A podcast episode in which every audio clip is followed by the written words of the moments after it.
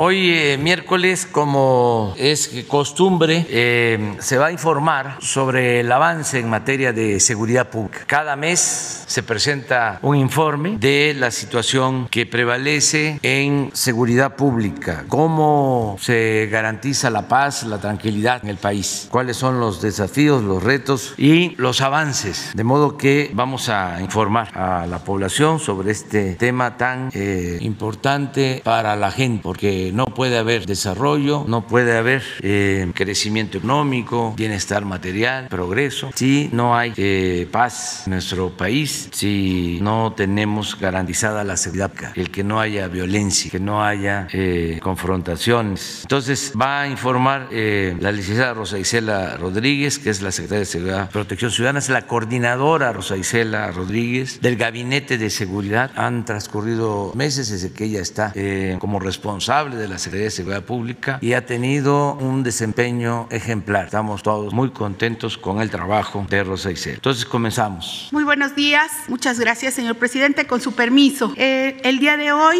las intervenciones serán del general Luis Rodríguez Bucio, del comandante de la comandante de la Guardia Nacional, del almirante José Luis Arellano Ruiz, el nuevo subsecretario de Marina, así como del general Luis Crescencio Sandoval González, secretario de la Defensa Nacional, y también del licenciado eh, Ricardo Mejía Verdeja, que es el subsecretario de Seguridad del país. También eh, tendremos una intervención por parte de su servidora y está con nosotros la secretaria de Gobernación, la doctora Olga Sánchez. Entonces, vamos a dar a conocer el trabajo que se ha realizado durante este último mes y digamos el resumen de este año, de este primer trimestre, también eh, los resultados sobre la incidencia del TIVA y el trabajo que se ha hecho de manera coordinada, de manera perseverante, encabezados por el licenciado Andrés Manuel López Obrador, con las, eh, el trabajo de todas las estancias, no solamente federales, sino también hay trabajo de los gobiernos estatal y municipales y también participación de la ciudadanía. Así que ahora le doy la palabra al comandante de la Guardia Nacional. Eh, muchísimas gracias y muy buenos días. Gracias, señor. Permiso, señor presidente. Eh, muy buenos días. Eh, me voy a permitir dar el avance de la Guardia Nacional en el, en el último mes. las fuerzas operativas continu, continuamos con los 99.608 elementos desplegados en 200 coordinaciones regionales. De ese total, el 85% se encuentran desplegados y en apoyo a ese despliegue más o menos un 15%, que son 14.942. También tenemos elementos que realizan algunas otras actividades. Aquí ya encontramos ahorita personal que está eh, por la Guardia Nacional eh, proporcionando servicios de escolta, de seguridad a candidatos a los puestos de elección del presente año y que le corresponden a la Guardia Nacional. Adelante, por favor. Eh, tenemos la cantidad de efectivos, los estados en los cuales se encuentran distribuidos estos efectivos. en el presente mes tuvimos la rotación por producto de los movimientos de rotación de los mandos y de los coordinadores estatales. En este caso, en la Ciudad de México, el nuevo encargado es el inspector general David Flores Ramírez. En Durango, el comisario general Carlos Rodríguez Girarte. Y en Tamaulipas también tuvimos el cambio. Ahora es el comisario Guardia Nacional Bernardo Reginaldo Reyes Herrera. Adelante, por favor. En cuanto a reclutamiento, eh, la meta de 50 mil elementos sigue vigente. De ellos, de los considerados para reclutar 2019 y 20, se ha cumplido al 100%, 21.170 y, 21.430 elementos. Para este año, eh, la cantidad es de 14.400, todos le corresponden a Sedena. Sin embargo, ahorita Sedena está realizando las gestiones para reconvertir plazas debido a que se requieren cuadros de mando para poder ejercer el control y el mando precisamente del personal que ya ha sido reclutado. Adelante. Eh, dentro de la capacitación tenemos, eh, tuvimos el, eh, el día 5 de abril la graduación del sexto escalón del curso de formación inicial de la Guardia Nacional de nuevo ingreso. Este había iniciado en noviembre, el 3 de noviembre, concluyó el, el 5 de abril sus, sus 20 semanas. Sí, este, este curso tuvo lugar en siete centros de adiestramiento y al final se graduaron 3.365 hombres, 640 mujeres, que da un efectivo de 4.005 elementos que fueron ya designados asignados a, las coordinaciones estatales a la cual están asignados. Adelante. Eh, entonces, en el presente, eh, continuamos con el primer escalón en el mismo curso de formación inicial de personal de nuevo ingreso, recordando que este es uno de los requisitos, e es uno de los requisitos para poder obtener el certificado único policial. Entonces, el primer escalón va ya en semana 14, terminará el 28 de mayo y al momento de terminar el escalón anterior, el sexto escalón, pudimos ya dar inicio al segundo escalón 2021, e inició el 12 de abril y sus 20 semanas concluyen el 27 de agosto, va actualmente en su semana pues, número uno. Están eh, este personal, tanto el primer escalón 2021 como el segundo escalón, están en los centros de adiestramiento, en ocho centros de adiestramiento distribuidos en el Estado de México, Sinaloa, Nuevo León, Puebla, Quintana Roo, Coahuila y Guanajuato. Primer escalón, 3.900 elementos y el segundo escalón iniciamos con 5.800, de manera que actualmente tenemos 9.700 efectivos en el curso de formación inicial de nuevo ingreso. Adelante. Por lo que respecta a cuarteles avanzados de la Guardia Nacional, eh, vemos aquí la lámina, los de los 81 eh, cuarteles programados para el 2019 han sido totalmente terminados. Los del 2020, de los 91 ya solamente nos quedan 8 en la fase final de construcción, eh, que sumados a los 76 del 2021, pues tenemos 84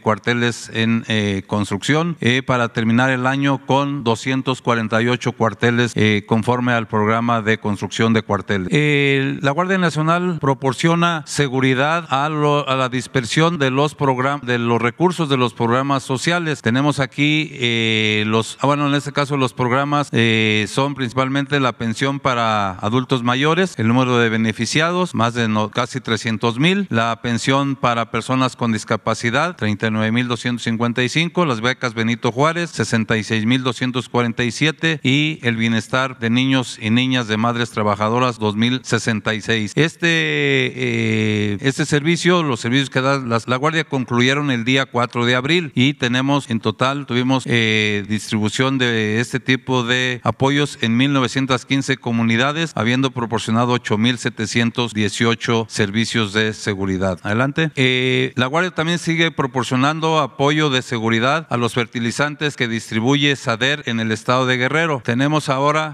como se mencionó también ya la vez pasada, eh, este, este fertilizante ahora llega al puerto de Lázaro Cárdenas y a Coatzacoalcos, Veracruz, de los cuales eh, se da seguridad en la ruta para poder arribar al estado de Guerrero y no hemos tenido hasta la fecha ningún problema. Se han eh, realizado seguridad a, 2.506 movimientos y que han ah, comprendido ya un total de 102, 102.914 toneladas de fertilizante distribuidos en el estado de Guerrero. Adelante. Por último, eh, con motivo de la Semana Santa, la Guardia Nacional implementó un programa general de acción Semana Santa 2021 a efecto de dar seguridad en las principales eh, vías federales de comunicación, eh, recordando que las, las carreteras federales en las cuales la Guardia Nacional proporciona seguridad son casi 50 mil kilómetros. Se dieron 140 mil 606 ayudas al, al público, participaron 9 mil 808 elementos y 4 mil 318 vehículos eh, patrulla. Eh, este comprendió del día 27 de marzo al 11 de abril. ¿Será cuánto, señor presidente? Doy la palabra al señor subsecretario de... Permiso, señor presidente. Como todas las veces, por favor. Iniciamos con los efectivos desplegados en el territorio nacional, las tres instituciones, Sedena, Semar, Guardia Nacional. Real, tenemos un efectivo de 307.830, de los cuales la fuerza operativa está en 217.505 y en otras actividades de apoyo a las operaciones, 26.675 para hacer un efectivo desplegado de 190.830, de los cuales destacan 222 aeronaves de la Fuerza Aérea Americana, 215 buques de CEMAR con 92 aeronaves y 35 aeronaves de la Guardia Nacional. La que sigue, por favor. En ese sentido, el personal desplegado en el periodo del 21 de marzo al 21 de abril del presente año, tenemos en operaciones para la construcción de la paz 84.396 y así una serie de, elementos en operaciones en Golfo y Pacífico, en el ejercicio del Estado de Derecho en la mar, en protección marítima y portuaria, la seguridad portuaria, tenemos 1.162, en operaciones de búsqueda y rescate para la salvaguarda de la vida humana en el mar, 954, en la atención a emergencia sanitaria COVID-19, donde se integran las tres instituciones con el plan de eh, Marina, con el plan eh, de la Secretaría de la Defensa, DN3E y el plan de la Guardia Nacional, tenemos 55.991 elementos. En total, tenemos 155.293 elementos empeñados en este despliegue. La que sigue, por favor. En ese sentido, para las operaciones para la construcción de la paz, en este periodo del 21 de marzo a la fecha, tendremos que se llevaron a cabo mesas de seguridad, una nacional, 32 estatales, 200 regionales, se generaron y se implantaron eh, ocho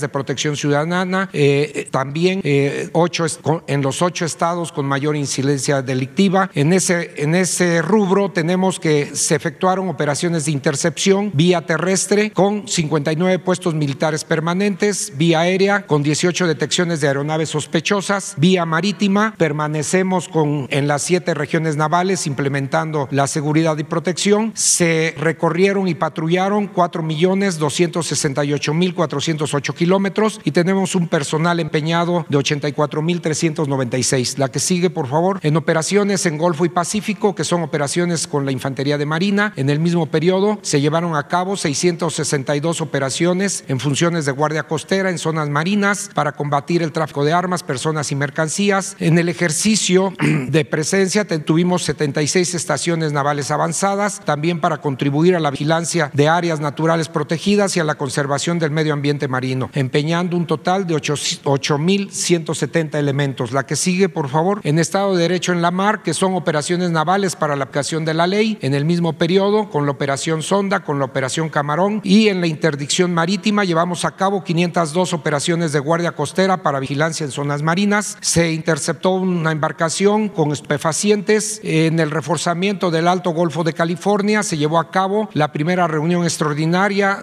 del Grupo Intragubernamental sobre la Sustentabilidad con los siguientes resultados. 170 operaciones en la sonda de Campeche, se decomisaron 22 artes de pesca y junto con ellas 4.500 metros de redes aseguradas. Tenemos empeñado un total de 4.620 personas. La que sigue, por favor, en, en operaciones de protección marítima y portuaria, que es protección a la seguridad en los puertos, en el mismo periodo se llevaron a cabo 625 operaciones de vigilancia, inspección y control en los recintos portuarios, se aseguraron 26 paquetes, se fortaleció la neutralización en el tráfico de mercancía ilegal y se coadyuvó con autoridades fiscales y aduaneras en la prevención del tránsito ilegal de mercancías. En ese sentido, se aseguró un contenedor que se suma a los 10 anteriores en lo que va del año con 11 contenedores y tenemos empeñados a 1.162 elementos. La que sigue en operaciones de búsqueda y rescate, que es salvaguardar la vida humana en el mar, eh, como ya lo citó el general Bucio, tenemos en este periodo, tuvimos la, la Semana Santa y la Semana de Pascua, con una atención de 43 llamadas de auxilio, se rescataron 30 náufragos, se llevaron a cabo cinco evacuaciones médicas en la mar, se proporcionó 78 apoyos en operación salvavidas a través de las 33 estaciones navales de búsqueda y rescate marítimo con su centro de coordinación nacional y los subcentros coordinadores regionales. La que sigue, por favor. En el plan DN3E, en el plan Marina y plan de la Guardia Nacional, en atención a la emergencia sanitaria COVID-19, en este periodo se llevaron a cabo las siguientes actividades. 1.723 pacientes atendidos en instalaciones militares y navales, 70 escoltas de seguridad proporcionadas a INSABI y al IMSS en el traslado de insumos médicos. Se trasladaron 6.667 pacientes entre instalaciones hospitalarias y se transportaron 574 toneladas de insumos médicos por vía terrestre y por vía marítima. Tenemos un total eh, de personal empeñado de 49.359 personas. La que sigue, en ese mismo sentido, continuando con los tres planes de atención a la población civil y de vacunación, eh, tenemos que este, la anterior, nada más. Estas son las vacunas recibidas desde Pfizer, Sinovac, Cancino, Sputnik, Casino México, AstraZeneca, un total en este periodo de 11.400, perdón, 11 millones 489 mil 30 vacunas, mismas que fueron trasladadas y transportadas vía aérea, eh, 3 millones 352 mil 520, vía terrestre 8 millones eh, y, y, este, y 136 mil 510. Se emplearon 27 aeronaves eh, desarrollando 196 operaciones aéreas con un total de 148 horas de vuelo y 606 rutas terrestres. A continuación cedo la palabra al señor general Luis Crescencio Sandoval González, secretario de la Defensa. Con permiso, señor presidente. Adelante, por favor, adelante. Continuando con la información sobre el personal desplegado en el territorio nacional cumpliendo diferentes misiones. Aquí tenemos eh, eh, otras eh, misiones que se están cumpliendo, seguridad de instalaciones estratégicas con 7.250 hombres, las operaciones para el combate al mercado ilícito de combustibles con 3.275 elementos, la atención a desastres 5.157, la erradicación intensiva de plantíos ilícitos con 7.519 hombres y la presencia en 50 instalaciones aeroportuarias. Todas estas misiones en, en, total son 23.201 elementos eh, desarrollando esta actividad en el territorio nacional. Adelante, por favor. Aquí vamos a ver cada una de ellas. En la seguridad de instalaciones estratégicas, en el mes 7.250 hombres empleados, en las instalaciones estratégicas de Pemex, 144 que se cubren, en Comisión Federal de Electricidad, 68, en instalaciones de, ASA, son 57, principalmente cubriendo las áreas de, de despacho de combustible. En el SAT también tenemos 44 instalaciones a las que se les da seguridad, sucursales de Banjerto, de IFAM de Banco de México, 12, a Cenegas en 8 instalaciones, con agua 5 instalaciones, eh, en este, SCT 3 y el ININ eh, una, de una instalación. Total 342 instalaciones estratégicas eh, cubiertas con personal de Sedena, Semar y Guardia del territorio. Adelante. En cuanto al combate ilícito de combustibles, 3.275 hombres, eh, sigue siendo Hidalgo el, número uno en, este, en la incidencia de tomas clandestinas, acompañado del Estado de México, Guanajuato, Michoacán y Tamaulipas. Quiero hacer mención que a partir del día 9 de este mes se inició una operación, eh, un refuerzo de la operación que ya teníamos en Hidalgo buscando la reducción de, este ilícito en el Estado. Aquí ustedes pueden observar en la gráfica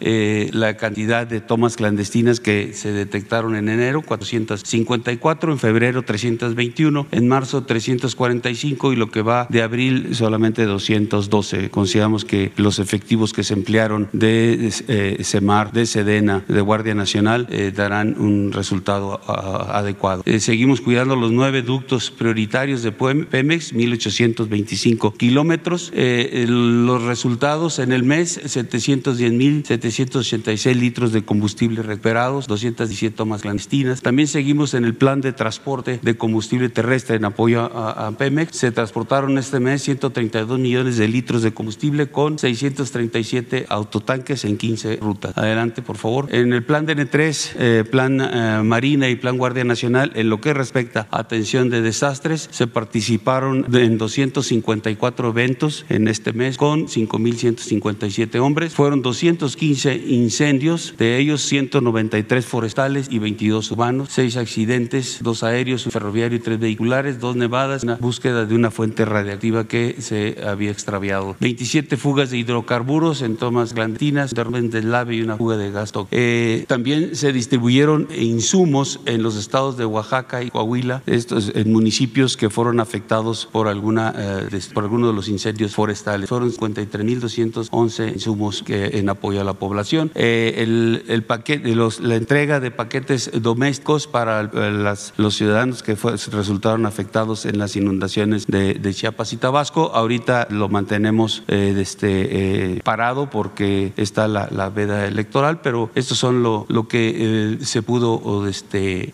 entregar o lo que se ha entregado en todo este periodo desde el inicio, 35.998. Adelante, por favor. En erradicación de plantíos, los resultados en el mes fueron 55 hectáreas de marihuana destruidas, sumando en el año 308 hectáreas. en hectáreas de amapola destruidas, 1.297, sumando 4.586 en el año. Empleamos 7.519 hombres. Adelante, por favor. En aseguramiento de drogas, en marihuana, eh, tenemos el aseguramiento de 15.573 kilogramos de, marihuana, siendo un total de 29.590 en el año. Cocaína, 1.834 kilogramos, con un total en el año de 5.452. En heroína, 13 kilogramos, en 183 kilogramos el acumulado. Adelante, por favor. En laboratorios, dos laboratorios en el mes, 12 en el acumulado del año. Eh, en metanfetaminas, 6.392 kilogramos de metanfetaminas, con un total del año de 20.443 kilogramos. Fentanilo, 230 kilogramos kilogramos en el mes, 625 kilogramos en el acumulado. Adelante. En el aseguramiento de, dinero y de eh, armamento, eh, en este mes son 2.331.303 eh, dólares, haciendo un acumulado del año de 6.710.308 dólares. Aquí desde el día de en la madrugada se hizo un aseguramiento de, de 1.484.000 dólares, parece, aquí lo tenemos. este, fueron 84 paquetes de dólares en el interior de dos vehículos, 1.484.000 dólares, aproximadamente 30 millones de pesos. Este fue una eh, operación realizada eh, Fiscalía General de la República y el Ejército Mexicano. Adelante, por favor. Bien, eh, regresamos a, en pesos. en este mes se ha asegurado 1.214.130 pesos, haciendo un total de casi 26 millones de pesos en el año. Armas de fuego, 483, sumando 2.331 en el año. en fusiles calibre 50, 6 en el mes, sumando 17 en el año. Adelante. En respecto al aseguramiento de vehículos, embarcaciones y aeronaves, 1.126 vehículos asegurados, con, de ellos 9 con, con blindaje, eh, sumando ya 7.468, embarcaciones 3, sumando 10 en el año, y aeronaves 3, sumando 11 en el año.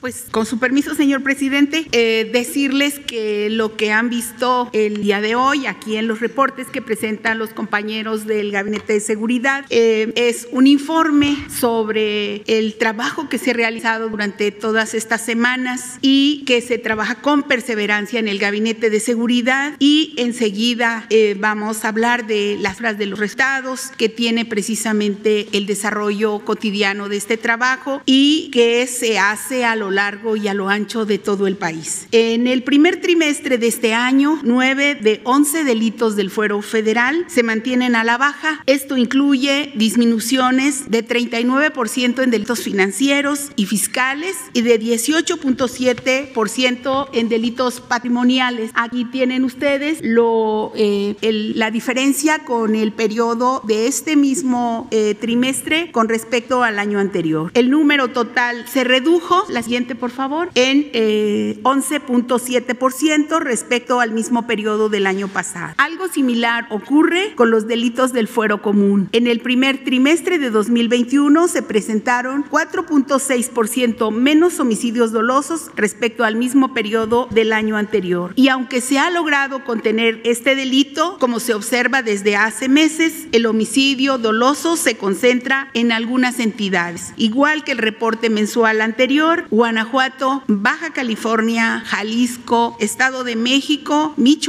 y Chihuahua son las seis entidades federativas que concentran el 50.7% de la incidencia de este delito. Seguiremos con la estrategia de reforzar las capacidades operativas de las fuerzas de seguridad con, para impulsar la coordinación, las labores de inteligencia y de focalizar los esfuerzos para mejorar estos resultados. La construcción de la paz nos involucra a todos, a toda la población, a todas las autoridades. Por ello destacamos la importancia de trabajar en el territorio a través de las mesas de construcción de paz. Y para decir también que la responsabilidad, los resultados es una responsabilidad compartida para dar tranquilidad al pueblo de México. Así decir que en 15 municipios prioritarios se concentra el 26.4% del homicidio doloso del país. Las acciones de las fuerzas de seguridad han permitido disminuir en estos 15 municipios más del 9% en el periodo enero-marzo, en comparación con 2020. En los 10 municipios prioritarios en que logramos buenos resultados, el homicidio se redujo 18%, mientras que en otros 5 municipios tuvimos un aumento de 19% en promedio. Estos municipios son León, Cajeme, Guadalajara, Acapulco y Chihuahua. En los primeros tres meses del año también se logró contener la incidencia del, del feminicidio, delito que bajó 2.4% respecto al primer trimestre del año anterior. Continúa el reto en violencia familiar, como aquí se ve, en trata de personas y en violación. En el caso de los robos, al corte de marzo de este año, la disminución en el país es de 17.8% en comparación con el primer trimestre de 2020. El robo de vehículo a casa habitación y de ganado, ganado disminuyeron más de 20% en este trimestre. Aquí se ve robo de vehículo menos 22%, robo de ganado menos 20%, robo a casa habitación menos 20% y también damos cuenta de la disminución en 18% eh, en el robo a negocio y en más de 16% del robo a transporte público colectivo esta reducción. También el robo a transeúnte en total bajó más de 13% y el robo a transportistas disminuyó 8.8%. La incidencia de la extorsión, que también nos preocupa, bajó 0.4%. Eh, ahí eh, haremos más acciones precisamente para bajar este delito. En materia de secuestro estamos rindiendo buenas cuentas, pues la incidencia se mantiene en las cifras más bajas de los últimos años. Este primer trimestre logramos una reducción de 36.8% del secuestro respecto a 2020. En robo de hidrocarburos hemos tenido resultados importantes. En virtud de los miles de barriles diarios que se dejaron de perder, se logró un impacto a la hacienda pública por 140.979 millones de pesos desde diciembre de 2018, cuando el presidente de México instruyó la estrategia contra este delito. Tan solo estos tres primeros meses de 2021, las labores de disuasión a la toma de casetas han permitido también, en otro eh, buen resultado, evitar pérdidas por 3.488 millones de pesos. También el trabajo coordinado con la unidad de inteligencia financiera ha impactado a la estructura del crimen organizado y del crimen de cuello blanco mediante el bloqueo de 36.148 cuentas con 13.031 millones de pesos. Informar que en atención a la solicitud de los gobernadores de varias entidades, el sistema penitenciario ha realizado el traslado de 544 personas privadas de la libertad a penales federales en el mes de marzo. Esta es la cifra más alta registrada desde abril de 2019, con lo cual suman 4.394 en lo que va de la actual administración. La siguiente. Aquí eh, decirles que el día de ayer eh, el Instituto Nacional de Estadística y Geografía, el INEGI, dio a conocer los resultados de la Encuesta Nacional de Seguridad Pública Urbana, la ENSU, donde la percepción sobre la inseguridad disminuyó de 73.4% en marzo de 2020 a 68.1 en diciembre pasado y a 66.4 este mes de marzo. También se muestra, esto es una muestra de la confianza, la siguiente por favor, un aumento de la confianza de la población que tienen las fuerzas de seguridad del país. 89.2% de la población de 18 años o más expresó, expresó confianza en la Marina, mientras que el 85.9% en el ejército y también la Guardia Nacional cuenta con la confianza de la mayoría de la población, pues 78.8 declaró confianza en esta institución. Hay que decir la siguiente, que eh, aquí están unas gráficas donde se, ha, donde se ve cómo ha mejorado en los últimos años, eh, cómo ha mejorado sustancialmente eh, de acuerdo a, a la ENSU, a esta encuesta del INEGI, la percepción positiva, llegando a un máximo histórico sobre las Fuerzas Armadas, las fuerzas de seguridad del país. Hace la Secretaría de Marina tenía 82% en 2016 y en 2021 alcanza el 87.5% de confianza de la población y la Secretaría de la Defensa Nacional pasó de 79.5 en 2016 a 84.9% en 2021, en tanto que la Guardia Nacional recién creada al inicio de su creación en 2019 tenía 70.9% y ahora tiene la confianza de 75.1% de los encuestados. Aquí es importante pues eh, no bajar la guardia y seguir trabajando eh, precisamente en estas acciones que han sido realizadas desde el gobierno de México y seguir en la coordinación con los tres órdenes de gobierno que nos permiten decir que estamos avanzando hacia la pacificación del país. Como ha dicho el señor presidente, el esquema en la atención de la seguridad en el país cambió. No estamos por la guerra, estamos por la paz. También decir finalmente eh, que le quisiera dar la palabra al subsecretario Ricardo Mejía para eh, que veamos el avance en las acciones de seguridad, algunas de ellas que estaban contempladas en la Estrategia Nacional de Seguridad, como son las reformas a la ley de telecomunicaciones y una exposición respecto al Padrón Nacional de Usuarios de Telefonía Móvil que buscan combatir precisamente los delitos como la extorsión o los secuestros. Por favor, licenciado Mejía, muchas gracias por su atención.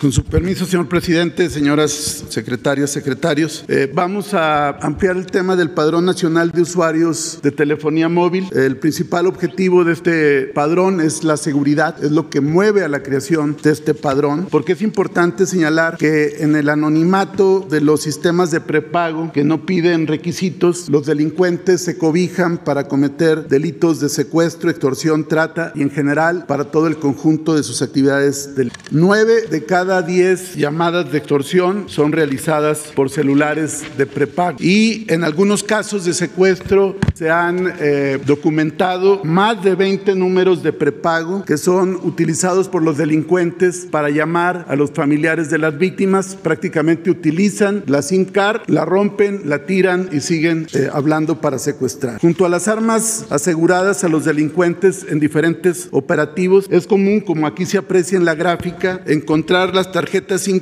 que son utilizadas para comunicarse entre ellos. Esta imagen es de apenas hace dos días, cuando en Jalisco, ustedes lo conocieron en el fraccionamiento Chapalita, se detuvieron a 33 personas que tenían a su vez privadas de la libertad a siete personas. Pues bien, eh, junto con las armas están las SIM card de prepago, con lo que ellos se comunican, extorsionan, secuestran y cometen sus actividades criminales. Eh, el dato que algunos grupos de interés, eh, sus personeros, sus corifeos han tratado de posicionar es el tema de los datos personales y biométricos. Esto lo va a tener que definir el Instituto Federal de Telecomunicaciones. Nosotros consideramos que con la huella digital sería suficiente, pero esto ya se usa en diferentes documentos, en el pasaporte, en la credencial de lector, en la firma electrónica, en el SAT, en gestiones ante el INS, pero no solo en organismos públicos, se utiliza en los bancos. Eh, siguiente, por favor. Y se utiliza en un conjunto de aplicaciones o tiendas departamentales. Incluso hoy las telefónicas piden los datos personales para los sistemas de renta fija. Pero ¿por qué esta oposición tan fuerte? Pues porque hay quien defiende un modelo de ventas y nosotros defendemos un modelo de seguridad. También es importante señalar que 155 países tienen ya registro obligatorio de teléfonos móviles y hablamos de países de diferente índole y naturaleza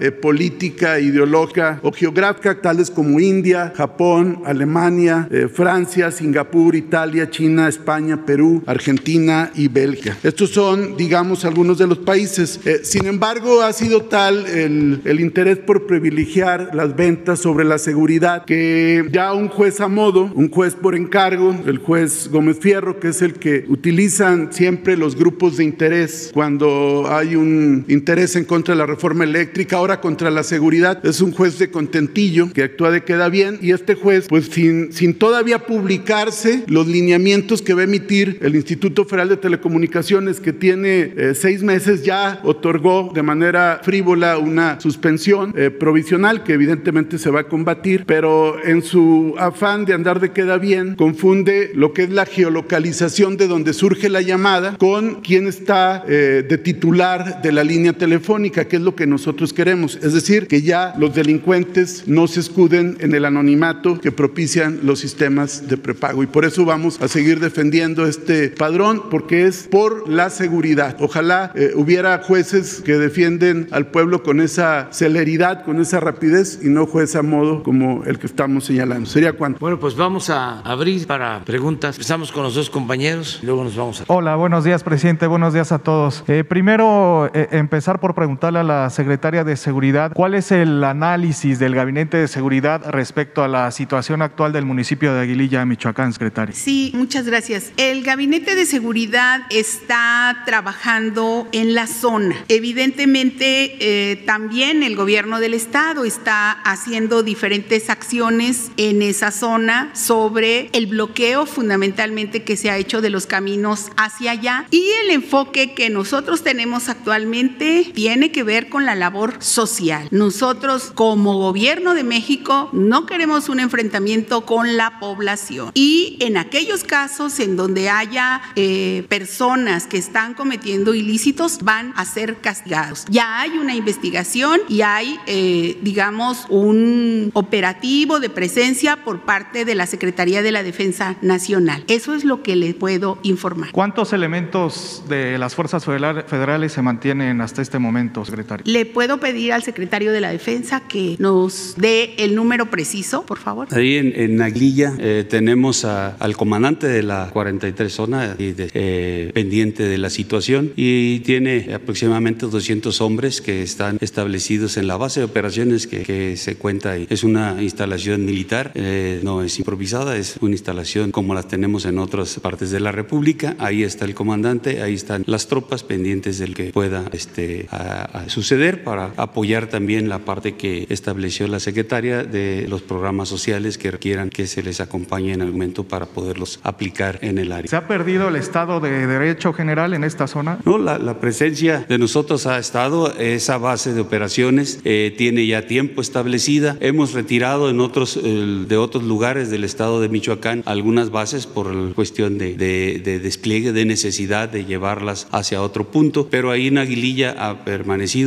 Eh, En, en, eh, anteriormente se nos dio la facilidad de poder construir esa base en, en Aguililla y estar pendiente y, y se mantiene, se ha mantenido. Eh, tuvimos hace algunos eh, días un- una situación donde la población llegó ahí a la base, salió en la prensa, eh, este, pidió que se retirara el personal para no este, entrar en conflicto, salió inicialmente a la base y regresamos al día siguiente. La población inclusive se volvió a juntar ahí en la base este, y pidió algunas eh, situaciones que pudiéramos apoyarlos, entre ellos poner algunos otros servicios eh, en, en determinadas áreas que, bueno, a la población le interesa que haya eh, gente que les garantice la seguridad su acceso, ¿no? principalmente hacia, hacia lo que es el estado de Jalisco. Ya estamos también eh, atendiendo esa, esa petición y eh, vamos a analizar para hacer una fuerza que cubra eh, esas, esas áreas, eh, una fuerza que esté construida con ejército, con Guardia Nacional y pues eh, el gobierno del estado también eh, probablemente participe. General, antier el cártel Jalisco Nueva Generación utilizó drones contra la policía de Michoacán. ¿Le preocupa a las Fuerzas Armadas eh, este armamento que utiliza este cártel y, y, por supuesto la violencia que ha utilizado últimamente el cártel? Bueno, en, en cuanto a, a, a, la utilización de drones de esa,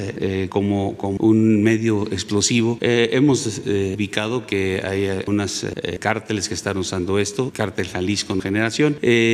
Ha habido algunos casos en Guanajuato, eh, otros casos en Jalisco, este ahorita en Michoacán, eh, pero no son, son de preocupación, pero no, no, son, no han sido lo efectivos a lo mejor que ellos quisieran eh, tener con estos, eh, o no han tenido la efectividad, porque no pueden cargar este, pues cantidades que sean eh, pues de tal manera dañinas para, para la, el personal o para una instalación. El, la información que tenemos, creo que nada más eh, salieron dos eh, con heridas en brazo y en una pierna, al parecer. Fue todo el, el, el daño que, que, le hicieron a la policía del Estado con empleante de artefactos. Gracias, general. Ya, ya sí, es, también ya se, se, detuvo la zona que empleó este, este medio. Muchas gracias, general. Presidente, preguntarle, la semana pasada hablaba acerca de, del tráfico de armas de Estados Unidos hacia México. Eh, dos preguntas, presidente. Eh, ¿Qué le ha plantado su gobierno específicamente a, a, la administración de Joe Biden para reducir este ilícito? Y si todavía se mantiene este operativo Frozen que fue implementado en octubre de 2019 precisamente en la, en la frontera entre ambos países para combatir el tráfico eh, de armas, presidente, no ha habido eh, en este tiempo eh, resultados o no se han presentado resultados. Preguntarle si sigue este operativo, presidente. Mire, este, nosotros eh, estamos buscando que haya un control en la venta de las armas y coincidimos con el gobierno de Estados Unidos, con el presidente Biden, que ha estado este, hablando de lo mismo, inclusive está proponiendo una reforma para eh, tener mayor control de armas. Eso lo he dicho eh, aquí, lo vemos bien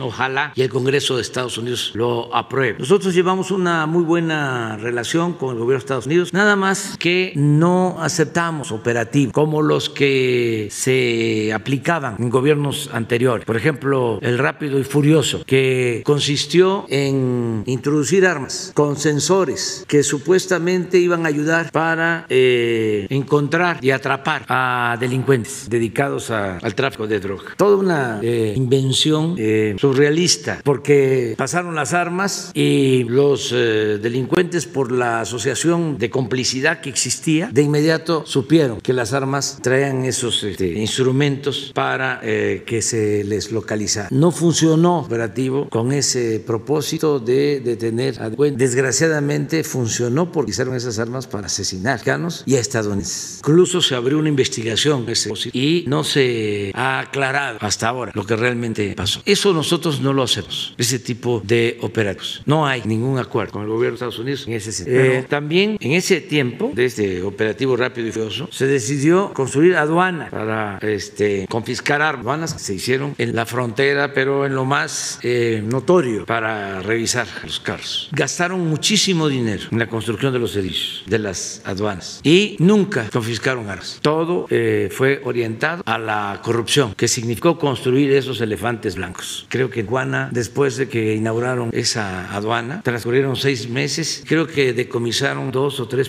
Ahora eh, nosotros estamos llevando a cabo una acción eh, de apoyo a las aduanas con personal de la Secretaría de Marina y de la Secretaría de la Defensa. Ya las aduanas del país, las fronterizas, en los puertos, aeropuertos, van a estar bajo el control de las Fuerzas Armadas. Y en muy poco tiempo, y esto me gustaría que lo escara el Real Secretario, de tener ya el ejército algunas aduanas, se han logrado eh, confiscaciones de dinero, dólares y de armamento, porque eh, ahora no se permite la asociación delictuosa. En las aduanas era muy común el contrabando, el que se convirtieran las aduanas en fuentes de corrupción. Los encargados eran eh, funcionarios vinculados a políticos, los gobernadores de la frontera eh, recomendaban a los directores de aduana, ya no los aceptamos, ya no se aceptan recomendaciones. Ahora, por eso es la Secretaría de Defensa, Marina encargada del control de las aduanas, y vamos a seguir insistiendo para control de las armas. Pero me gustaría que...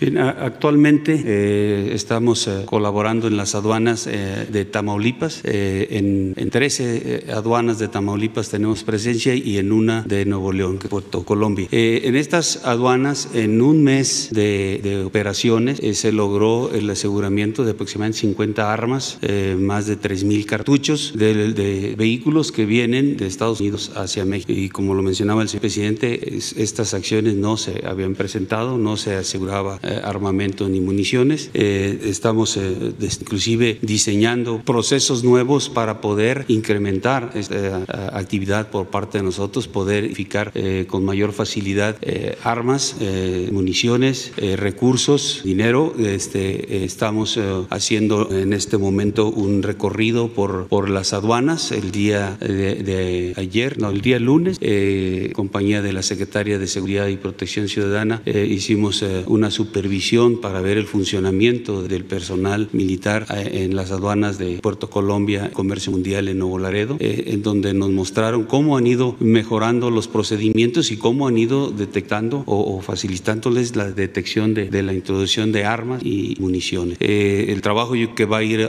en aumento eh, cuanto a esta detección, inclusive una parte importante que, que, también tiene que ver la parte personal que está ahí designado es en las recaudaciones. Una de las información, una información que nos dieron los administradores, en una de ellas se incrementó en, un, 45 días de operaciones más de 500, 500 millones de pesos eh, y en la otra eh, aproximadamente 1.300 millones de pesos en la recaudación fiscal, que también tiene que ver con la presencia, con los procedimientos, con la acción que tiene eh, el personal militar en las aduanas. El, el programa que lo veremos esta semana en coordinación con Hacienda y con, con aduanas es tener la presencia en todas, en todas las aduanas frontera norte del país. el día de mañana tenemos una reunión para poder establecer cómo eh, vamos a, ir este, teniendo esa presencia y precisamente el que evitar la introducción de armamento, que ese armamento es el que emplea la delincuencia organizada y con la que se, se,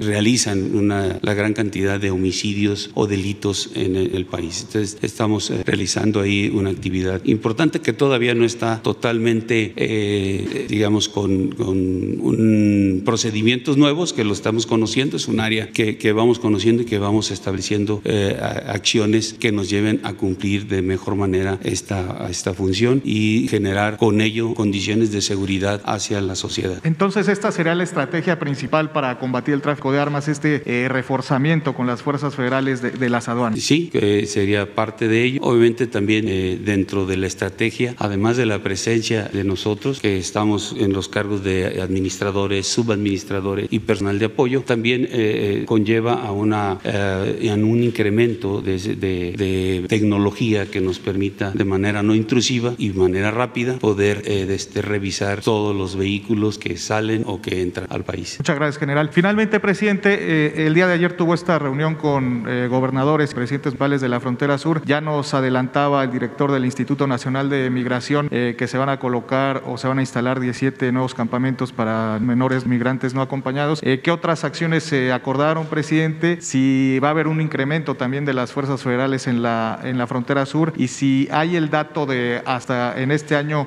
cuántos traficantes de migrantes se han detenido, presidente. Bueno, nos reunimos con los eh, gobernadores de Chiapas, de Tabasco, el secretario de gobierno de Campeche, porque está enfermo de ese estado. Participaron también presidentes municipales de la franja fronteriza de Campeche, Tabasco, Chiapas. Les agradecemos mucho a las autoridades municipales, los estados, el apoyo, la colaboración. Se llegó al acuerdo de establecer un eh, plan, de llevar a la práctica eh, un plan, reforzar lo que ya venimos haciendo, pero ahora eh, dar más atención a la protección de los niños, porque eh, eso es lo más preocupante. Yo he sostenido aquí y en todos lados de que tenemos que darle seguridad al migrante, cuidarlo y que parte de la seguridad es eh, ordenar el flujo migratorio para que no entren al territorio nacional sin ninguna protección, atraviesen todo el territorio, lleguen al norte donde desgraciadamente hay muchos riesgos de violencia y se les eh, afecte, se les eh, agreda, se les daña. No queremos que sucedía frecuencia Tamaulipas de la desaparición, eh, masacres de migrantes. También lamentamos que hace poco en un municipio de la frontera de Tamaulipas, Camargo, asesinaron, quemaron a 19 migrantes del hermano país de Guatemala. Y si esto no lo queremos para los adultos, menos, no lo queremos para nada. Entonces, hemos tomado la decisión de reforzar las acciones en la frontera sur. Es mejor prevenir en la frontera sur, darle atención a los niños. Eh, tienes razón en preguntar sobre el castigo a polleros, a traficantes de personas. Vamos a actuar también en ese sentido, porque eh, es eh, un tráfico legal, pero además lucrativo. Cobran mucho por pasar personas y ahora utilizan a niños. Es lo más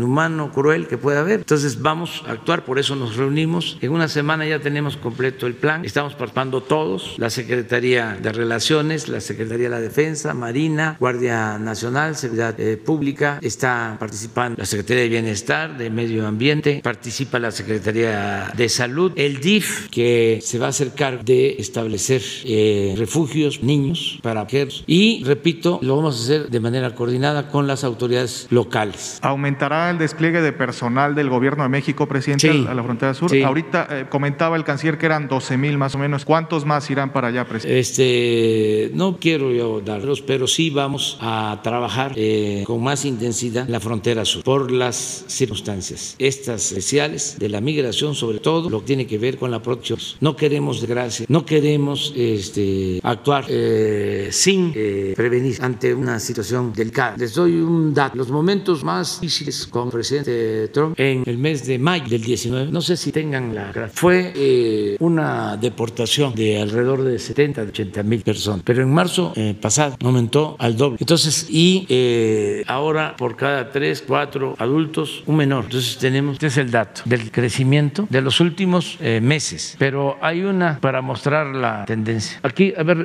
regresa, regresa, sí, sí, regresa, regresa. Esta, menores, diciembre 20, 4.993, 18.800 en marzo. Todavía no tenemos dato de abril, pero sí es muy preocupante. Esto es en menores. A ver, la que sigue es así. Esto es lo que les decía. Mayo, menores. Aquí fue la crisis, ¿se acuerdan? Los aranceles. Pero miren, marzo. Entonces, estamos eh, actuando. Hay muy buena relación con el gobierno de Estados Unidos. Eh, se está buscando ayudar. Todo. Mañana en la cumbre, aunque tiene que ver con el cambio climático, está relacionado porque este, se puede eh, reforestar Centroamérica, sembrar árbol, millones de árboles. Estamos pensando 3 mil millones de árboles para dar empleo a un millón doscientos mil campesinos centroamericanos y atender esto al tiempo. Sobre este tema mañana, claro, no es migración, pero sí hay una relación, porque la gente, independientemente de los eh, polleros, los traficantes, y además la búsqueda de mejores condiciones de vida, este, mejores condiciones de vida, de trabajo, salir adelante, que el migrante, eso es lo que busca, es un ser excepcional que va a trabajar y a salir adelante. Pues hay una situación de mucho abandono en Centroamérica, entonces la gente no emigra solo por gusto, lo hace necesidad. Entonces hay que atender las causas, porque no es contener, hay que atender las necesidades de la gente en sus ciudades de origen. Y en eso estamos trabajando. Y hay condiciones, porque el presidente Biden está consciente de que es necesario apoyar a Centroamérica, está solicitando al Congreso que se aprueben 4 mil millones de dólares para planes de desarrollo de bienestar. Ojalá y no se demoren, no se tarden, que empujen al elefante para que y se logre este socio. El presupuesto se va a definir la semana próxima, eh, pero no hay este, límite porque es un asunto humano. El gobierno nuestro, todo lo que tiene que ver con principal de los derechos humanos, que es el derecho a la vida, siempre es una prioridad y no tiene eh, techo financiero, no hay límite, es lo que se necesita, lo que se requiere. Afortunadamente tenemos presupuesto porque no hay corrupción. Eso tengo recordando. Miren, el hito blanco les gusta a los observadores, se acabó la corrupción arriba. Ya el gobierno no está este, dedicado a robar como eran, el gobierno está dedicado a atender al pueblo. Entonces, como no hay corrupción, pues tenemos ahorros. Nada más ayer se logró el acuerdo con el señor Ansira, va a devolver 216 millones de dólares. Estamos hablando como de más de 4 mil millones de pesos. Y así vamos a seguir este, recogiendo dinero, recuperando dinero. Entonces, sí, eh, sin, eh, sí tenemos presupuesto y no necesitamos deudar al país, ni decretar gasolinazo, ni aumentar impuestos. Sí funciona la fórmula, que es sencilla, desterrar la corrupción y acabar con los lujos en el gobierno. Eso no lo enseñan en posgrado, las escuelas de gran fama, pero ahí está la clave. Un buen gobierno depende de eso, acabar con la corrupción. Es que se dedicaban a robar, es increíble, en todo. Revisa la Secretaría de Salud, bueno, se robaban el dinero de las medicinas. En educación, lo mismo, inventaban programas, que los pizarrones,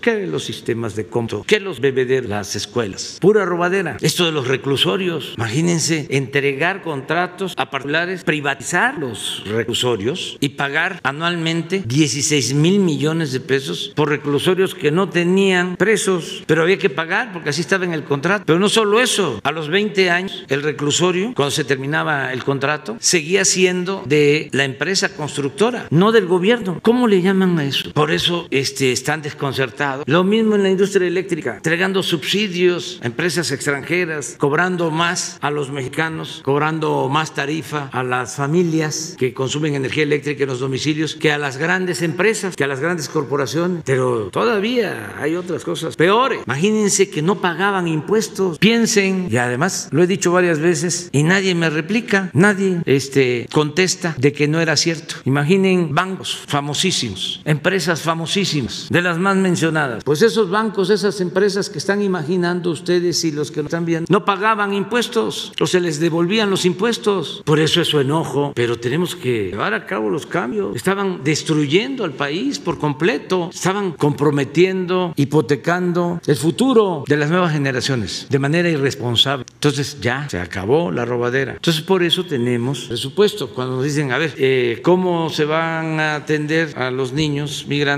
Pues vamos a tener presupuesto para eso porque eh, hay recursos. Tenemos presupuesto este, suficiente para la compra de todas las vacunas que se requieren. Tuvimos presupuesto para reconvertir hospitales, terminar hospital, contratar a más personal médico. Fue muy eh, importante, satisfactorio, el que no se haya quedado un enfermo de COVID sin atención médica, sin una cama, un ventilador, levantando el sistema de salud del suelo donde nos lo encontramos, sin eh, equipos, sin médicos, sin enfermeras y logramos salir adelante con el apoyo de los trabajadores. Esto es muy importante. ¿Cómo estamos sacando adelante a Pemex? ¿Cómo estamos rescatando a Pemex con los trabajadores, con los técnicos? Ayer hubo de nuevo, porque nos dejaron fierros viejos, acabaron con todas las plantas petroquímicas, querían acabar con las refinerías, convertirlas en chatarras. Ahí estamos rehabilitándolas, modernizándolas, pero estamos hablando de abandonos de décadas. Pues ayer, de nuevo, otro este, incendio, pajarito, en el complejo petroquímico. Y ahí los trabajadores de inmediato a cerrar las válvulas y a controlar. Y afortunadamente no se vieron gracias. Los trabajadores. Eh, viene la nevada en Texas, padecen muchísimo allá, eh, hasta situaciones inhumanas, tuvieron que padecer fríos, sin luz, sin calefacción, pero muchos días en Texas. En cinco días aquí, los trabajadores de la Comisión Federal de Electricidad resolvieron. En cinco días, con la pandemia, los médicos, las enfermeras, los trabajadores del sector salud. Imagínense cómo no voy a estar eh, orgulloso de los trabajadores del sector salud si ante la embestida de los conservadores que querían que se rebelaran, porque al principio pues no teníamos cubrebocas ni guantes, todo esto se fue resolviendo, empezamos a traer equipos, no se me va el apoyo del gobierno de China en esos momentos, porque era equipo para personal médico que nos urgía y los ventiladores. También en eso ayudó el presidente Trump darnos para atender enfermos graves. Pero imagínense que hubiese habido una huelga, un paro de enfermeras, de médicos. No, los trabajadores de la salud actuaron y siguen actuando de manera muy responsable. Entonces, la apuesta es a los trabajadores, al pueblo, con los trabajadores, con el pueblo de México, vamos a llevar a cabo la transformación. Y es un grupo minoritario conservador el que no quiere porque siente que se le afectan sus intereses, sus privilegios, y por eso la campaña con, con todos los medios de información, algo realmente lamentable, porque el periodismo es un oficio noble que debe de estar siempre en favor de causas justas. Y estamos pasando un mal momento en cuanto al periodismo, porque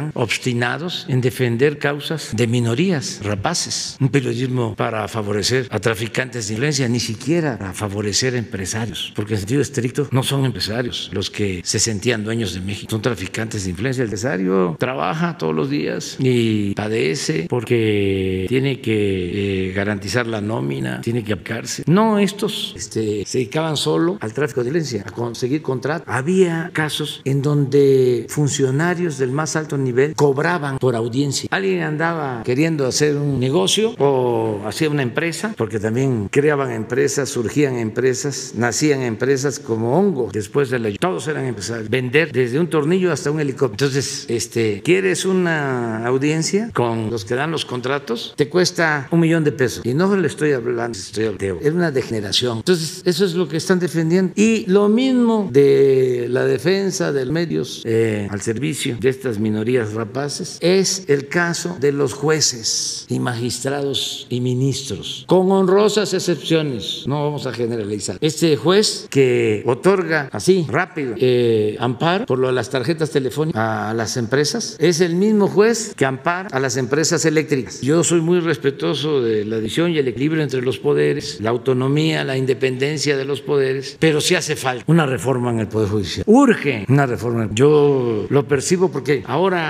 que se hizo esa modificación a una ley, se agruparon todos los defensores del statu quo, los que no quieren la transformación. Pero afortunadamente, pues está esa iniciativa en el Congreso, va a decidir la Cámara de Diputados, hay que esperar lo que resuelvan los diputados. Suceda lo que suceda, nosotros tenemos la obligación de dar a conocer nuestras... Y repito, si se amplía el periodo que no es reelección del presidente de la Corte, que a la vez es presidente del Consejo de la Judicatura, que es el órgano responsable de garantizar la honestidad de jueces, magistrados, ministros, al interior del Poder Judicial, si la ampliación del periodo de dos años, que repito, no es reelección, lleva a que se mantenga el actual presidente de la Suprema Corte, también presidente del Consejo de Judicatura, yo estoy eh, a favor, así de claro, porque el presidente de la Corte es una gente recta, íntegra, honesta, y es muy difícil en estos tiempos. No olvidemos que estamos enfrentando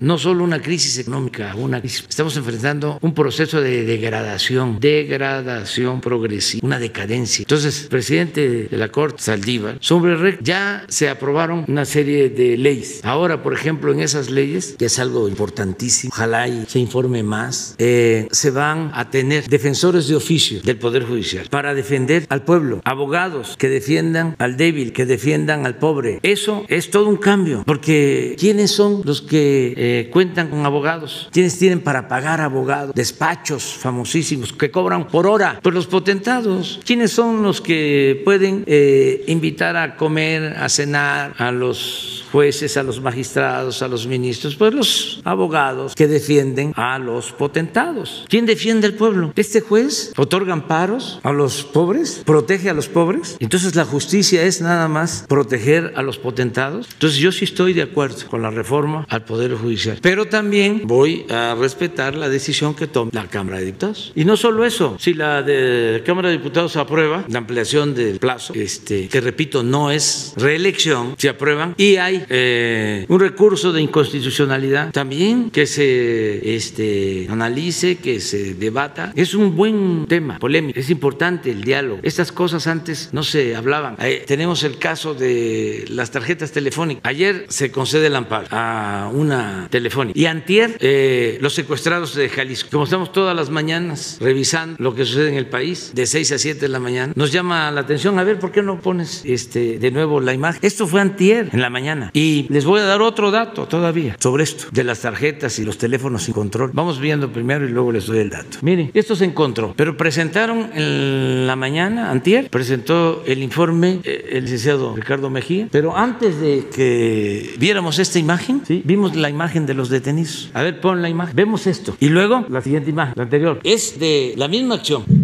armamentos, estos son cerros de tarjeta, de antier. Y ayer el juez amparando. Y todavía no se aprueba la ley. ¿Y qué es lo que se está pidiendo? Porque hasta confundieron a legisladores progresistas porque les hicieron creer de que eh, se iba a tomar sangre, análisis de la retina, cuando es la huella. Cuando pusieron análisis biométrico, datos eh, biométricos, toda una manipulación, pues es la huella. Pero decía que les iba a quitar otro dato. los lamentables casos de los asesinatos de niñas, niños, mujeres, Bavispe, de la familia de Barón Mil, se encontró que quienes habían participado traían 19 teléfonos desechables de prepago. Está en investigación. Entonces, sí, libre comercio, pero también la seguridad, aunque no les guste a las letras libres, es letras libre mercado. ¿Saben cuál es la libre mercado, no? De letras libres es como la libertad del zorro en gallinero. Eso es lo que quisiera, pero no se puede. Bueno, sí, bueno, tú y luego tú. ¿Mande?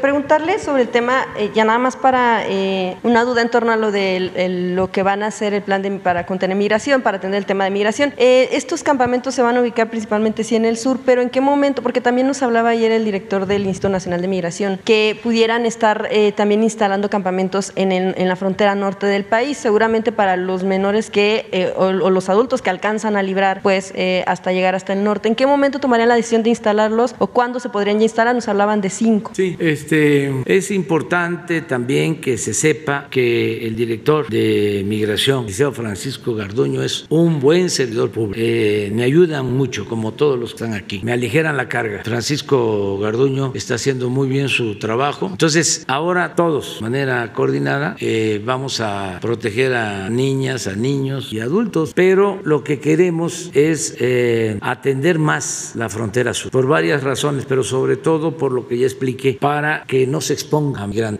que no tengan que atravesar el país y llegar a estados del norte donde hay más violencia. ¿Consideran que podrían lograr la contención a casi el 100% si se No, no, no, no, no, no, no, no. Pero este, entre más podamos eh, contener en el sur, mejor, sin eh, dejar de atender otros puestos eh, migratorios este, y tener también refugios y albergues para migrantes y para niños, todos lados, pero de sur a norte. Ese es el propósito. Todavía no se tendría fecha o eh, esperarían a ver qué resultados se tienen primero en el sur para saber en qué momento. No, es integral, ya se está trabajando. Eh, todas las dependencias trabajan en el sur y trabajan en el norte. Esto es lo que hace la Secretaría de la Defensa, la Guardia Nacional, Marina, pero eh, el plan va a este, orientarse, va a tener más énfasis en atender la frontera sur. Bien, presidente, también veíamos ayer al director de UNASUR. Eh, y bueno, eh, por supuesto, bueno, imaginamos que estarían tal vez integrando o ofreciendo empleo a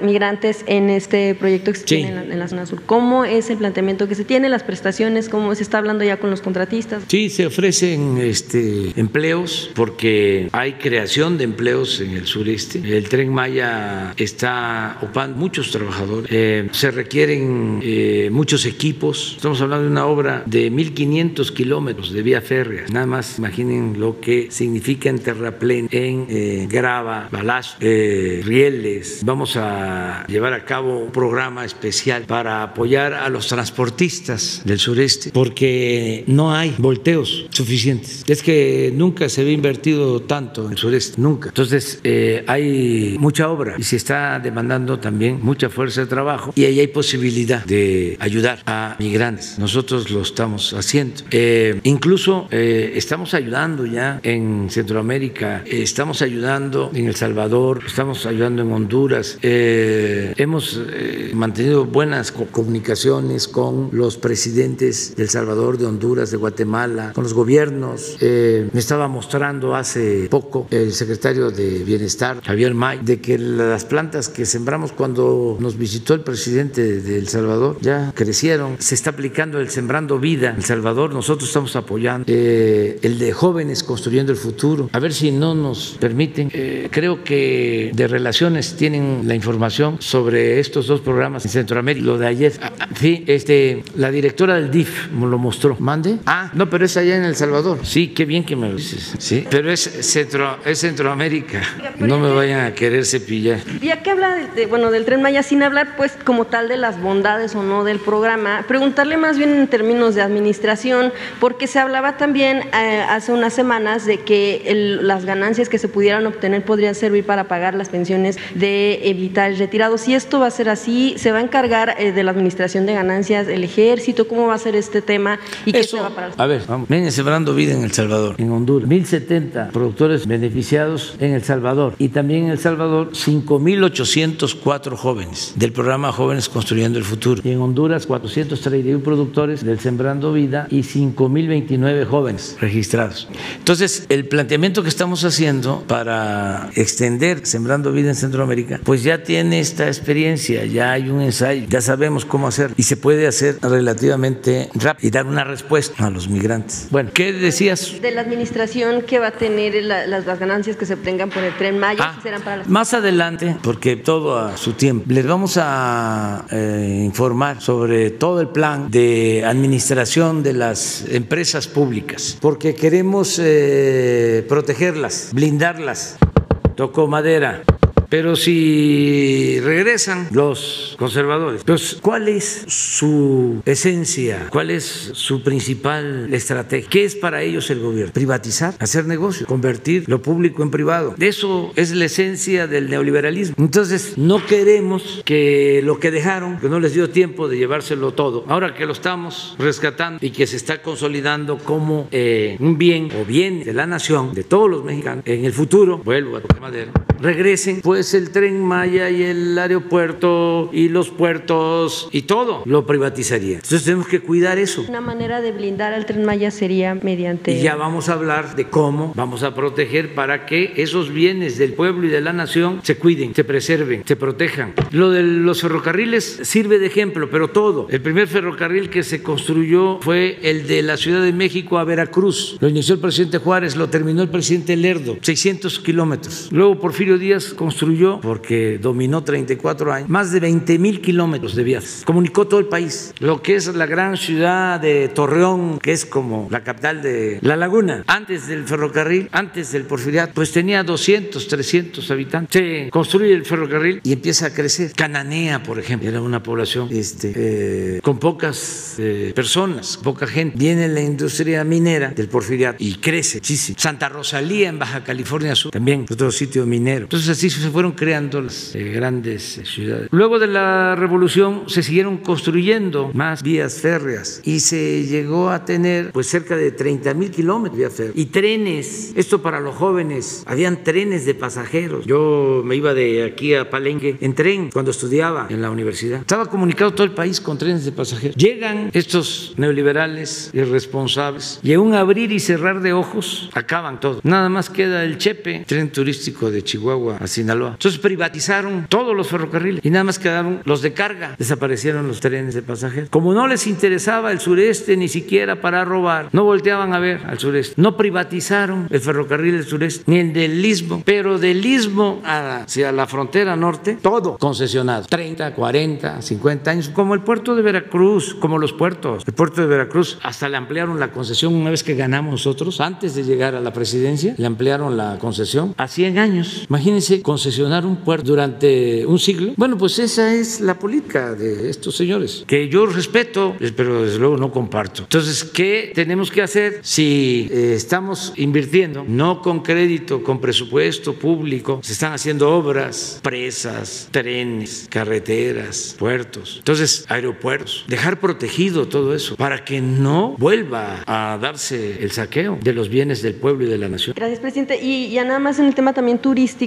eh, eh, Miguel Torruco, el secretario de Turismo, apenas publicaba que cerró filas junto con la Secretaría de Economía para solicitarle a usted que se vacune a eh, personal que tiene que ver con áreas turísticas para que ayuden precisamente al empuje de algunas de las zonas y que puedan ofrecer servicios y bueno, que esto les pueda ayudar, sobre todo también aunado al tema de las obras del Tren Maya antes de que comience este asunto que pudiera afectar por el tema de, obras, que este, este tema de la vacunación, este sector, pudiera ayudarlos a empujar un tanto el, turismo. Recibió la solicitud y ¿qué les respondió? Pues todavía no me han hecho la solicitud, pero este, no descartamos nada. Eh, estamos atendiendo todas las demandas de quienes este, quieren vacunarse y tienen el derecho. Lo único es que hay un plan, hay un programa, porque creo que eso nos conviene todo, que tiene que ver con eh, atender primero a los más expuestos, al más vulnerable, proteger. Y a todos nos va a tocar. Afortunadamente están llegando las vacunas. Ayer, hoy en la madrugada, 3 de la mañana, llegaron Sputnik y en una hora llega Pfizer y siguen llegando vacunas y sigue avanzando el número de vacunados. Ayer eh, pasamos de 500 mil, ya ayer se vacunaron alrededor de 100 mil maestros, este, de modo que vamos avanzando. ¿no? Pero entonces no se cerrarían a la solicitud del sector No, no, no, a nadie, nada más que tenemos que esperarnos que nos toque y hay un programa. Primero los médicos, enfermeras que están en hospitales COVID, este, esos fueron atendidos y siguen siendo adultos mayores, que ya estamos también por terminar de vacunar. Luego eh, las segundas dosis, porque no se pueden eh, quedar sin la segunda dosis los que ya se vacunaron. hay que garantizar eso. Eh, también lo de los maestros, esa es la vacuna Cancino que la dedicamos a eso, porque es una sola dosis. De esos 100 mil que se vacunaron ayer, maestros, maestras, ya no van a necesitar hacer. Este, y ya vamos a comenzar de 50 a, a, 59, de 50 a 59. ¿Y a usted cómo le fue ayer con lo de la vacuna? Bien, me fue bien, me fue bien, este, normal. Este, no tuve que parar mis actividades, desahogué toda la gente, atendí todos los temas. No hay este, reacciones graves, afortunadamente. Por eso eh, vuelvo a llamar a los adultos mayores para que si no se han vacunado lo hagan. Si lo estaban pensando, ya este, eh, no están las brigadas en sus municipios, van a regresar para aplicar segundas dosis y entonces pueden aprovechar para aplicarse la primera dosis. Va a quedar abierto todo esto para que este, nos eh, cuidemos, que haya protección. Ya nada más finalmente, porque bueno, pues es un tema que ayer, un video que, que circuló en redes sociales, imposible no verlo, de esta actitud que tuvo eh, un candidato allá en, en Zacatecas, Monreal, que bueno, pues tocó de manera pues muy irrespetuosa a una, pues incluso la candidata a la presidencia municipal de Pila, ella ya también salió a decir que bueno, no va a permitir que la utilicen para hacer una campaña en contra del movimiento. Sin embargo, bueno, pues usted eh, me, imagino que vio el video y que no, lo, vio. Bueno, pues se vio de manera inapropiada. No, es que no me alcanza el tiempo para estar. O sea, fue viral. Tengo un poquito de trabajo, ¿no? y, fue, viral, pero no, es que hay veces que no puedo. Este, no me alcanza. Este, tengo nada más estas eh, reuniones, pues nos llevan tiempo y no no puedo estar ahí viendo. Estoy en la, en la reunión. Sí. Pero no lo, no lo, no lo vi. Pues fue de una y manera- yo no digo mentiras. Sí, fue de una manera si muy lo hubiese visto, te lo diría, pero no, no lo vi. Bueno, pues nada más eh, como por comentarles, eh, fue, estaban en un acto de campaña y, y, bueno, la tocó de una manera muy irrespetuosa. Por supuesto, surgieron críticas en torno a, a la actuación, eh, independientemente porque fue algo además evidente. Y bueno, pues si considera que deberían conducirse así o en todo caso pues que ofrezcan disculpas Es que por no ese tipo de conozco el tema, o sea, porque no, no lo vi. Y además ya este, no es prudente opinar sobre estos casos porque estamos en plena temporada electoral. Entonces eh, hay muchos cuestionamientos en todos lados, eh, acusaciones, dimes y diretes. Esto no es raro, esto es así y no solo en México, en cualquier país del mundo donde hay elecciones. Bueno, este, nos vemos mañana. Mañana, mañana. Mañana me va a dar la palabra, pero dígale porque luego Ya, me dice, ya. y no me, y no, ni me lista, no va a haber, no va a haber, y yo no quiero que haya lista, pero pues Mañana. equidad. Mañana. Todos, todas, todos. No, no, no, no, dígale que yo, porque luego dice No, no, no, no. Pero ya es público, ¿Con ya notorio, es de dominio público, ya. Entonces mañana me da la palabra. los compromisos se yo cumplen. Tenía compromiso con preguntas de, de seguridad, presidente.